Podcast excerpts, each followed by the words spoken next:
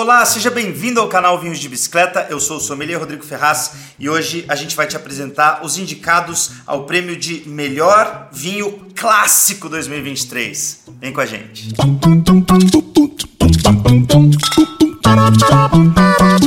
Pessoal, para quem não conhece, a premiação Melhores do Ano já é tradicional aqui do canal Vinhos de Bicicleta, onde a gente aponta para vocês quais são aqueles rótulos que se destacaram de alguma forma, seja nos nossos cursos, ou aqui mesmo no canal, ou no Clube Vinhos de Bicicleta. E quem decide o grande vencedor de cada categoria é você aí, isso mesmo, votação popular e o link para votação tá aqui no descritivo desse episódio. Hoje a gente mostra para vocês os indicados a melhor vinho clássico de 2023 e a lista tá pesadíssima, só rótulo forte aqui brigando pelo título. O Diegão tá vindo por aí com as três indicações dele, depois eu entro com as minhas três indicações e antes disso, eu queria agradecer de coração todo mundo que está votando nessa lista de melhores do ano. A votação está aquecidíssima, tá todo mundo participando e não deixa de participar nessa daqui também. Se você quiser conhecer os vinhos que a gente vai apresentar, todos eles estão indicados na no site da Vinhos de Bicicleta e com preço promocional de Black November, né? Então já fica a dica aí para vocês. Agora, ó, link de votação e link dos vinhos aqui no descritivo do episódio, beleza? Vamos conhecer os indicados agora.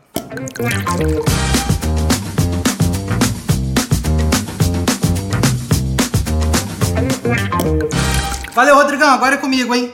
Mas antes de começar as minhas indicações, pessoal, queria lembrar vocês que a live para a gente revelar os grandes vencedores dentro de cada categoria vai ser no dia 5 de dezembro e a gente espera vocês com taça na mão. Vinho número 1, um, Vinha Valória Criança. Pessoal, esse é um vinho espanhol feito numa das regiões mais clássicas dentro da Espanha, Rioja. Pois é, Rioja é conhecida demais. E eu sempre procuro vinhos espanhóis quando eu quero um vinho mais potente com longa passagem por madeira. Por que isso? Bem, porque os espanhóis, os produtores espanhóis, para colocar criança, reserva ou gran reserva no rótulo, eles têm que seguir critérios bem exigentes e, claro, passagem obrigatória do vinho por barril de carvalho. A grande questão é que nem sempre o vinho fica bom, né? Se o vinho é de baixa qualidade e passa muito tempo em madeira, ele vai cheirar a guimba de cigarro. Ou se o vinho, às vezes, é, é frutadão, passa um tempo curto em madeira, ele não entrega a proposta que eu quero. Aí é que tá. Esse vinho é um corte clássico de tempranilho com uma pitadinha de graciano para trazer um pouco mais de acidez. E ele equilibra muito bem a potência da fruta com a potência da madeira. Eu tô falando de madeira nova, sabe aquele aroma de baunilha, uh, o toque de coco verde? Isso é bem legal. E em boca ele traz também uh, uma estrutura, volume, sabe? É aquele típico vinho do velho mundo, o vinho europeu, que não é maciozinho, não, ele não é necessariamente fácil de beber. Ele na sua boca vai trazer uma, uma pegada, uma aspereza de taninos, no bom sentido, eu não estou falando que é um vinho áspero, mas é um vinho que chama atenção. É um vinho saboroso e é um vinho marcante. A maior ironia é que a gente conheceu esse vinho no curso de vinhos de Portugal. A gente colocou ele numa degustação às cegas com vinhos portugueses, porque a Tempranilho também é muito plantada em Portugal, como Aragonês e Tinta Roriz, são os nomes que ela ganha lá. E esse vinho às cegas acabou surpreendendo mais do que os outros vinhos portugueses que a gente estava provando junto. Irônico quando a gente revelou para os alunos, né? Engraçado. Mas foi um vinho que chamou muito a nossa atenção e merece bastante estar aqui.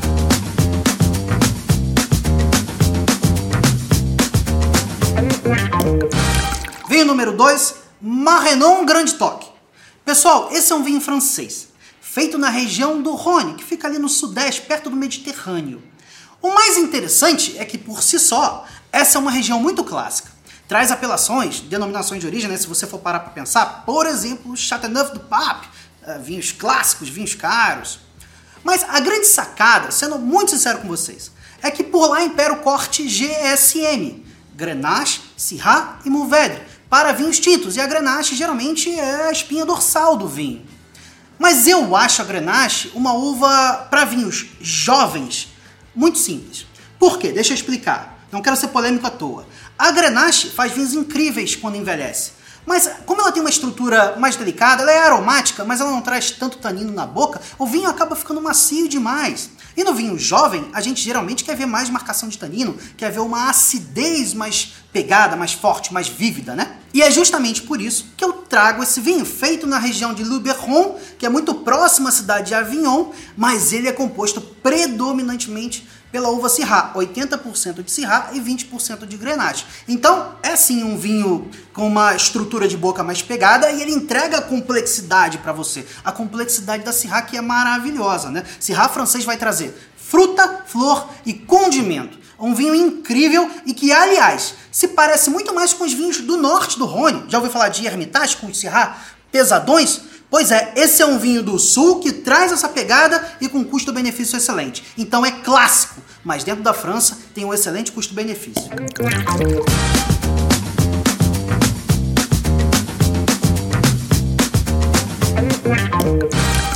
Vinho número 3, Conde Castelo Rodrigo Reserva. Pessoal, na minha lista não podia faltar um portuguesão clássico, né? Pois é, esse vinho é feito em Beira Interior, uma região que fica mais ou menos próximo do coração de Portugal, e por lá já tem feito bastante sucesso, vinificando uvas muito tradicionais. É sem dúvida uma região clássica.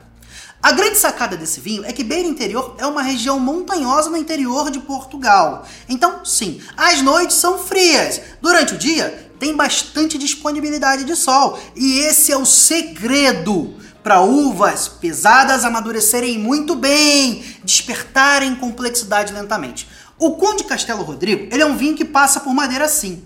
Mas a grande sacada dele não são os aromas de madeira, não é o sabor de madeira, não. Ele é um vinho muito mais frutado. Ele é um vinho feito para apaixonar. Sabe que ele tem mais ou menos uma complexidade que lembra cereja, ginja, né, que é uma fruta muito típica lá de Portugal. A complexidade de frutas vermelhas com especiarias é realmente animal dentro dele, é muito legal. E vou dizer para vocês, ele é um best-seller aqui da Vinho de Bicicleta. A gente também trouxe ele no curso de vinho de Portugal. Uh, as pessoas gostaram tanto que depois do curso passaram na loja e compraram caixa. A gente nem estava preparado para vender tanto vinho assim. E digo mais, esse vinho já está pronto para beber hoje, mas o produtor se preocupou em fazer um vinho de guarda. Ele ainda aguenta alguns anos na sua adega para despertar ainda mais complexidade. Vale muito a pena provar. E essas foram as minhas indicações, galera. Lembrando, Todos os vinhos estão disponíveis no site em Black November com preços especiais. Aproveitem! O link está no descritivo. Agora é contigo, Rodrigão, vamos lá!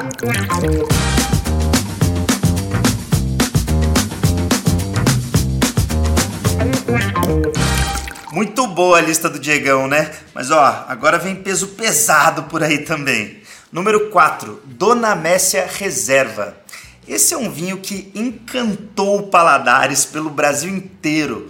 Ele foi um vinho que eu selecionei para o Clube Vinhos de Bicicleta e a gente recebeu muito, mas muito elogio desse rótulo depois que a galera degustou. E olha só que interessante, né? A gente está com dois portugueses na lista. O primeiro foi a indicação do Diegão lá da região de Beira Interior. Esse Dona Messia é da região de Lisboa.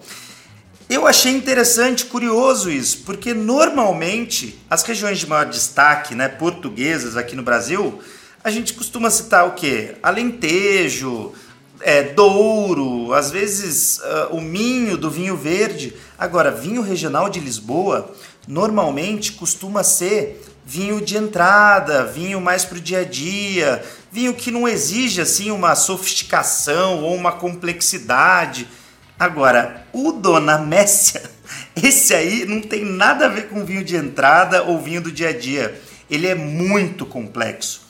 Eu acho que o terroir de Lisboa ajudou bastante na maturação das uvas, né? Porque ali a gente tem um verão bastante quente, com influência marítima, afinal de contas é uma região costeira, e eles escolheram um corte muito interessante que mistura castas portuguesas tradicionais e castas francesas. Essa mistura, essa combinação agregou complexidade para o vinho e uma certa potência. Para quem curte aí Malbec argentino, Taná uruguaio, uh, Cabernet Sauvignon do Chile, eu tenho certeza que vai curtir esse Dona Messia Reserva. E digo mais, hein? Além de complexidade e potência, o tanino é um veludo no paladar e você ainda consegue guardar esse vinho por mais alguns bons anos na sua adega. Muito potencial de evolução. Então, para quem curte vinho português, tem duas opções aqui da lista para vocês já.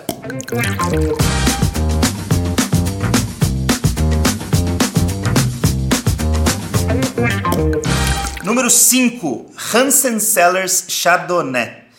Galera, isso aqui é um verdadeiro espetáculo. Me desculpe o Diegão aí com a sua lista, mas esse vinho, para quem curte vinho branco, é praticamente imbatível. Para começo de conversa, ele é produzido no mesmo terroir do Chateau Montelena, lá no Napa Valley, na Califórnia, Estados Unidos. Só que é o seguinte, galera, o Chateau Montelena, sendo um clássico que apresentou basicamente os Estados Unidos para a vitivinicultura internacional, para o mercado global, quando chega no Brasil, chega num preço salgadinho, né? Porque a gente está falando de vinho produzido em dólar, né? Produzido nos Estados Unidos e falando também de um clássico mundial. Então, esses achados que se parecem, né, que trazem o DNA de clássicos, mas ainda não são tão famosos, aí, meu amigo, o custo-benefício fica bonito. Eu não estou falando que é um vinho barato, mas é muito bom e essa e principalmente nessa relação custo-benefício. Porque o Hansen Cellar Chardonnay é um branco que gosta de evoluir. É aquele tipo de branco que à medida que ele vai estagiando em garrafa, ele vai apresentando novas nuances. Então assim, a gente já tem lá da vinificação a manteiga, a baunilha, do estágio dele em barrica, né? Mas com o tempo ele vai ganhando notas que se complementam às notas frutadas. Então a gente vai sentir figo, pera, pêssego e uma série de outros aromas que vão trazer muita complexidade, tanto para o seu aroma quanto para o teu paladar.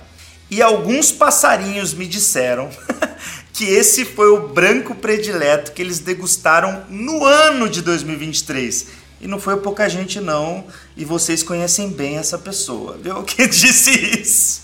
Então, galera, para quem curte vinho branco, para quem gosta de enaltecer clássico, para quem é fã aí de uva Chardonnay, de Califórnia, de vinho mais mastigável feito com essa uva, tem que votar no Hansen Cellars Chardonnay. E quem quiser conhecer ele, aproveita, porque a safra disponível é a safra 2016, uou, uou. já está evoluidaço o vinho e ele tá com preço de Black November no nosso site. Então, fica a dica de amigo aí. Agora vamos pro próximo.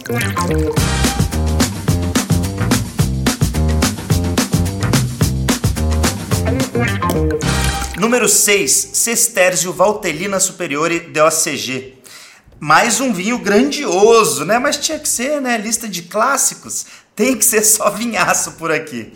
Esse é produzido com uma das uvas mais tradicionais da Itália, que é a Nebbiolo. E a gente costuma ver essa uva no Barolo, no Barbaresco, mas aqui é uma proposta um pouquinho diferente. Esse vinho é produzido na região da Lombardia, epicentro da moda e da gastronomia na Itália. E uma coisa interessante sobre esse vinho é que a versão disponível aqui no Brasil já é de uma safra mais avançada. E se tem uma coisa que a Nebbiolo gosta é tempo em garrafa. Além do estágio em barrica que ele teve, que foi um estágio até que considerado longo, na garrafa ele ganhou muita complexidade também. E aí, misturado com a fruta, a gente sente notas de fazenda, trufa, cogumelos, especiarias doces e uma série de outros aromas que justamente vêm com o tempo, o tempo de amadurecimento da nossa queridíssima Nebbiolo. Poucas são as variedades que amadurecem tão bem quanto ela, e assim eu acho que esse vinho acaba trazendo uma noção mais vagarosa do tempo, exatamente como eu acho que você deve degustá-lo. Como? Esquece ele no decanter, chama um petit comité e vai curtindo ele evoluir na sua taça, porque ele tem muita coisa para mostrar, mesmo depois da garrafa aberta. Beleza? Então é isso, galera. Esses foram os nossos indicados para melhor clássico de 2023. Essa votação tá difícil, né?